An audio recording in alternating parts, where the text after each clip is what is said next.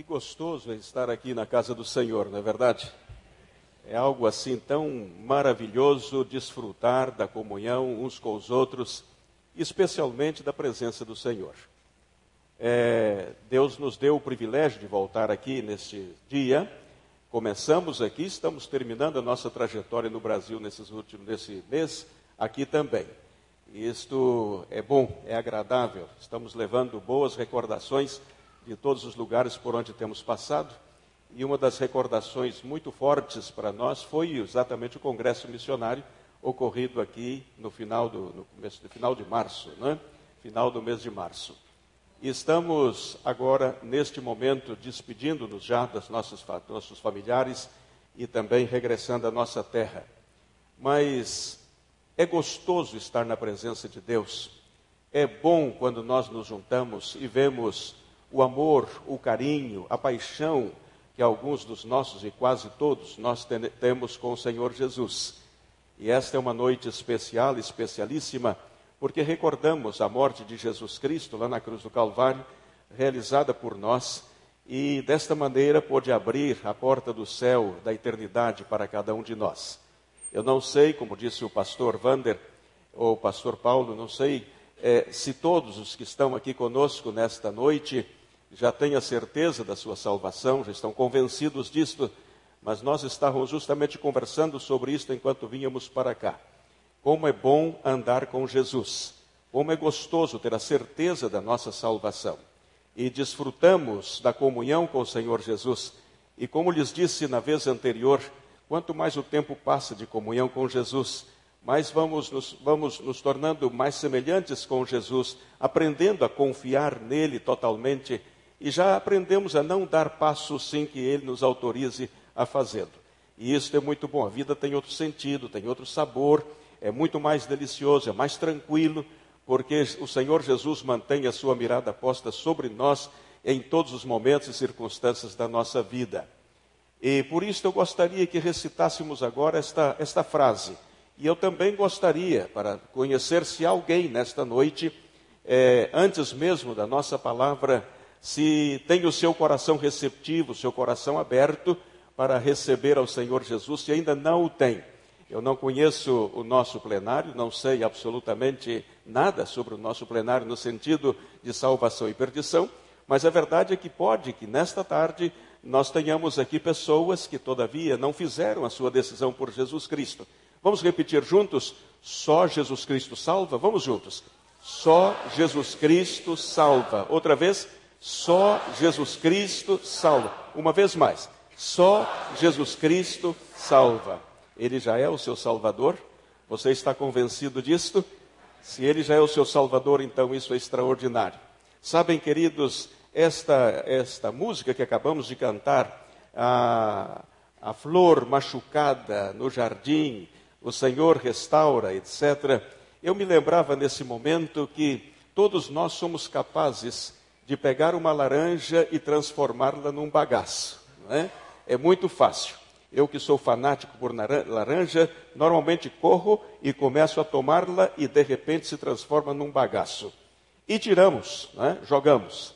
Mas eu só conheço um que é capaz de transformar um bagaço numa laranja lima.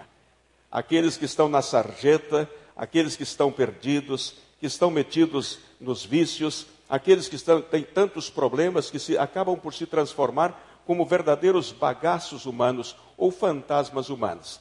Mas Jesus tem o poder e a capacidade de pegar estas vidas que, desde o seu ponto de vista, é preciosa para Deus e transformá-las realmente em uma laranja lima e deliciosa ao sabor do Senhor. E este é o Senhor Jesus Cristo. Assim que, se você nesta noite que entrou aqui não tenha Jesus ainda como seu salvador pessoal, eu gostaria de dar-lhe uma oportunidade. A oportunidade de você convidar Jesus para entrar no seu coração. Convidá-lo para ser o seu salvador e o seu Senhor. Convidá-lo para ser o seu guia, o seu mestre, o seu orientador, o seu protetor, aquele que vai ampará-lo em todas as circunstâncias da vida, como que tendo nas palmas das suas mãos para que possa guardá-lo e guiá-lo em todas as circunstâncias. Por isso, eu vou pedir para que todos curvem suas cabeças neste momento. E eu quero dizer-lhe o seguinte: Se você ainda não fez a sua decisão por Jesus e sente que Jesus Cristo realmente só Ele pode salvar, se sente isto e está disposto a aceitá-lo e a tê-lo como seu salvador pessoal, então é o seu momento agora. É o seu momento agora. Eu vou orar ao Senhor neste momento. Se você acha que Jesus pode dar um novo sentido à sua vida e pode assumir o comando da sua vida, quem sabe você também já fez uma ou já teve uma experiência com Jesus, mas ainda não lhe entregou o comando da sua vida realmente, tendo-o como Senhor da sua vida como Senhor absoluto e pleno da sua vida, então você pode orar comigo agora.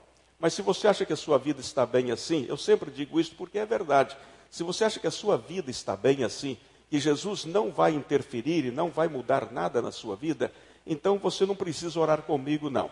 Você só vai fazê-lo se realmente sente que Jesus pode dar um novo sentido na sua vida e pode dar-lhe a certeza da salvação. Então eu vou orar, você vai repetir comigo, palavra por palavra, e depois eu quero conhecer a sua decisão, quero conhecê-lo para que eu possa orar pela sua vida também. Isso é o que eu costumo fazer sempre, porque eu creio no poder da oração. Cantamos aquele coro também, eu creio no poder da oração, e é verdade, eu creio fortemente no poder da oração. Todos os momentos da nossa vida o Senhor vai nos conduzindo e vamos discernindo com clarividência a sua vontade através da oração também. Então vamos orar? Curve a sua cabeça, feche os seus olhos e repita em silêncio comigo aquilo que eu vou dizer agora, vale? Vamos orar. Querido Deus, neste momento, eu acabo de compreender que realmente só Jesus Cristo salva. E por isto, Senhor, eu quero convidar a Jesus para entrar no meu coração, agora mesmo. Querido Jesus, por misericórdia, apieda-te de mim e entra na minha vida agora mesmo. Faz em mim morada, Senhor Jesus, porque eu creio que somente tu és o meu Salvador e o meu Senhor. Querido Espírito Santo, tu és Deus com o Pai e com o Filho. Eu quero agradecer-te porque tu me estás induzindo e seduzindo por Jesus. Eu creio que Jesus, somente Jesus, é o meu Salvador e é o meu Senhor. Enquanto todos estão assim com as suas cabeças curvadas, eu gostaria de saber quais são as pessoas que estão orando comigo agora. Levante a sua mão, que eu quero orar pela sua vida. Graças a Deus. Alguém mais? Graças a Deus. Alguém mais nesta noite? Graças a Deus. Alguém mais está orando comigo? Pode levantar a sua mão. Aleluia, aleluia pela sua vida também. Graças a Deus por todas estas pessoas nesta noite. Vamos orar. Santo, santo, santo eres tu, Senhor. Neste momento alabamos, glorificamos o teu nome, porque tu eres um Pai mar maravilhoso, carinhoso e que cuida de nós com muito amor. Agora mesmo, Senhor, quero agradecer-te por estas pessoas Algumas delas talvez aceitando a Jesus como seu salvador pessoal, outras entregando seu, a sua vida absolutamente ao teu senhorio, Senhor. Que tu possas tomar o controle destas vidas e indicar-lhes o caminho, é, orientar-lhes os passos, para que possam viver segundo o padrão estabelecido por ti na tua palavra. Abençoa estas vidas, por favor. Mantenha os teus anjos ao redor de cada uma delas em o nome de Jesus Cristo. Amém, Senhor. Amém. Vamos abrir as nossas Bíblias em Romanos capítulo 12. Romanos capítulo 12 e vamos ler os dois primeiros versículos deste texto. Romanos capítulo 12, versículo 1 e versículo 2. É um texto maravilhoso, é verdade. E diz assim: a minha versão, os irmãos talvez tenham outra versão diferente, mas a minha versão é a seguinte: Rogo-vos, pois, irmãos, pela compaixão de Deus, que apresenteis os vossos corpos em sacrifício vivo, santo e agradável a Deus, que é o vosso culto racional. E não vos conformeis com este mundo, mas transformai-vos pela renovação do vosso entendimento, para que experimenteis qual seja a boa, agradável e perfeita vontade de Deus. Amém. Amém. Eu considero a carta aos Romanos uma das joias da literatura sagrada. Todos os livros são importantíssimos, mas para mim, por exemplo, a carta aos Romanos é como se fosse, como também outros pensam igualmente, como se fosse o maior tratado de teologia já existente. Eu tenho a impressão que depois que Paulo escreveu a carta aos Romanos, nem ele conseguiu superar-se a si mesmo. Tal a preciosidade desta carta. Nesta carta nós encontramos tudo o que faz falta ao ser humano para entender o plano de salvação e a sua vida com Jesus.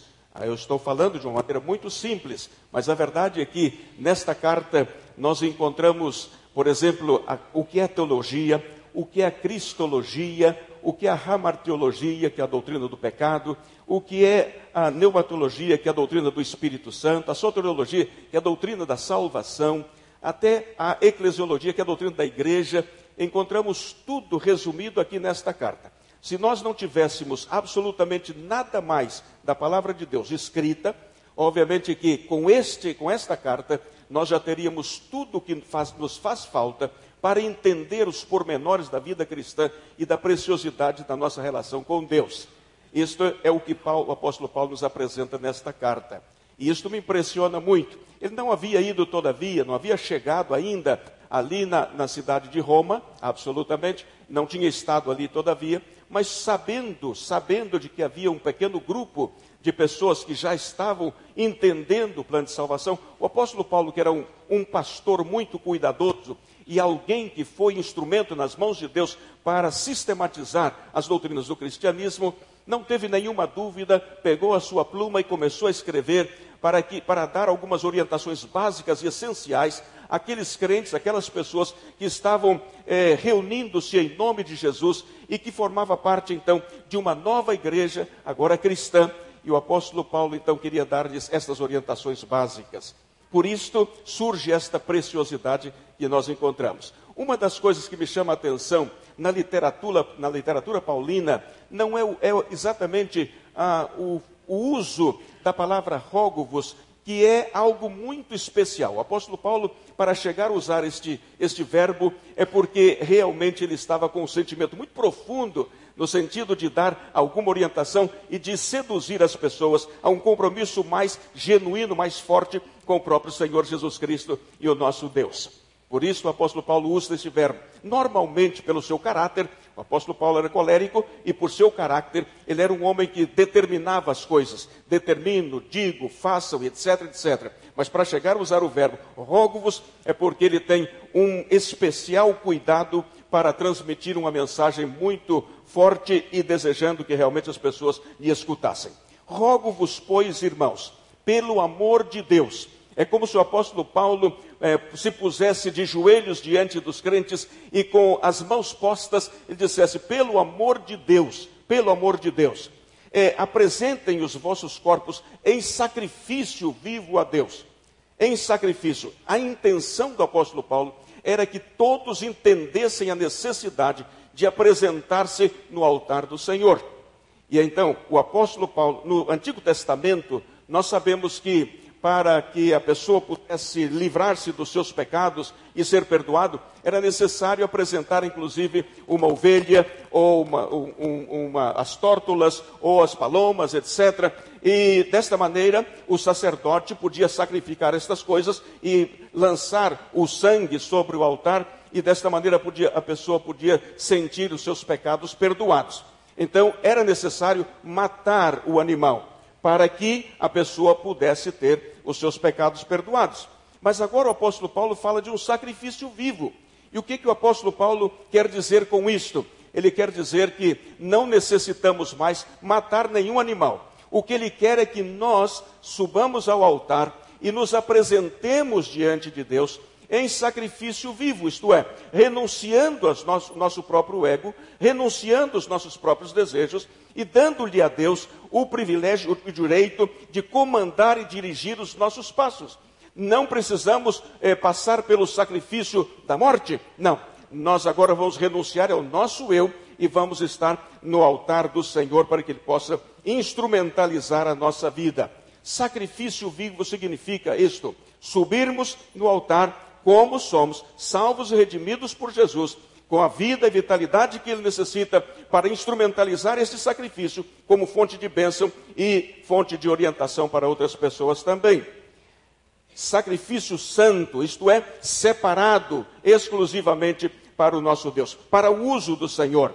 Sacrifício santo que é agradável a Deus. Deus quer que nós, os seus filhos, nos comprometamos realmente com Ele.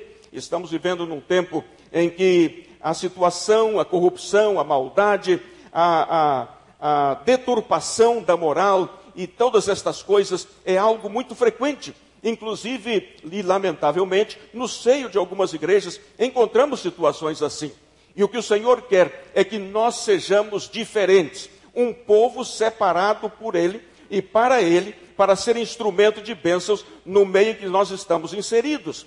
Se nós nos deixamos corromper com as circunstâncias que estão ao nosso entorno, ao nosso derredor, não poderemos ser instrumentos de bênçãos. Se nós, se nós estabelecemos uma relação de igualdade com a vivência daqueles que estão ao nosso redor, alguém vai dizer, mas isso é praticamente impossível. Vivemos num mundo corrompido e degenerado. O pecado tem atuado de tal maneira que a Bíblia diz que está se multiplicando a iniquidade no mundo. Mas mesmo neste, nesta circunstância, neste, inseridos neste contexto, o Senhor exige dos seus filhos um compromisso genuíno de santificação, de pureza e de uma vida ilibada diante dele e diante dos homens também.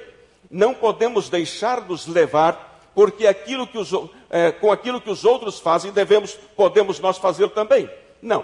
O Senhor quer um povo diferente um povo que realmente projete a pessoa de Jesus no seu andar, na sua maneira de falar, na sua maneira de agir, no seu semblante, na sua comunhão com os demais, na sua presteza em atender às necessidades do nosso próximo. O Senhor quer um povo diferente. É isso que Ele está esperando de cada um de nós. Só assim conseguiremos realmente influenciar o mundo em que estamos metidos. Só assim poderemos influenciar a sociedade só assim seremos bênçãos no nosso lar, dentro da nossa casa. Só desta maneira conseguiremos influenciar os nossos filhos, porque eles precisam ver Jesus na nossa própria vida. Na vez anterior, ele disse que o que Jesus necessita de nós é que o amemos com loucura, porque menos que loucura para Jesus não vale. E se realmente o amamos com loucura, vamos refletir nas nossas ações, no nosso comportamento, a própria pessoa de Jesus Cristo. Em algumas circunstâncias, não necessitaremos sequer dizer que somos cristãos. As pessoas se darão conta de que somos pessoas diferentes. Eu me lembro, eu me lembro quando estava nos Açores, eu fui ao talho para comprar carne, e quando cheguei ali no talho, vi um homem diferente. E então, quando cheguei em minha casa, disse à minha esposa: Hoje eu conheci o pastor da Assembleia de Deus. Ela disse: Mas como é que você sabe? Ele é um homem diferente. Quando eu vi, já vi que era um homem diferente. E era verdade. Aquele era o pastor da Igreja Assembleia de Deus. Um homem comprometido com Jesus, um homem que estava dando o seu testemunho na sua maneira de conversar com a pessoa, na sua maneira de tratar os demais que estavam ao seu entorno. Assim devemos ser eh, como cristãos. As pessoas, não, nós não precisamos dizer eu sou evangélico. Não. As pessoas, ao conversar conosco, ao dirigir-se a nós, saberão naturalmente que algo diferente dirige e vive em nossa vida. Isto é o que o apóstolo Paulo quer fazer com que entendamos. Um sacrifício que vai agradar ao Senhor. Agradar ao Senhor. E o apóstolo Paulo diz: E não vos conformeis com este mundo. E é verdade. Há determinados crentes evangélicos, de um modo geral, há determinadas pessoas que são crentes água, que se ajustam ao ambiente, ao recipiente, ao meio em que estão.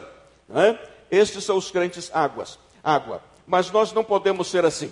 Não podemos ajustar-nos ao ambiente para agradar a A, a B e a C. Nós temos um, e somente um, ao qual devemos realmente agradar, que é o Senhor Jesus Cristo. Se nos ajustamos ao contexto em que estamos inseridos, isto faz com que nos mesclemos com os demais e passamos a ser iguais aos demais.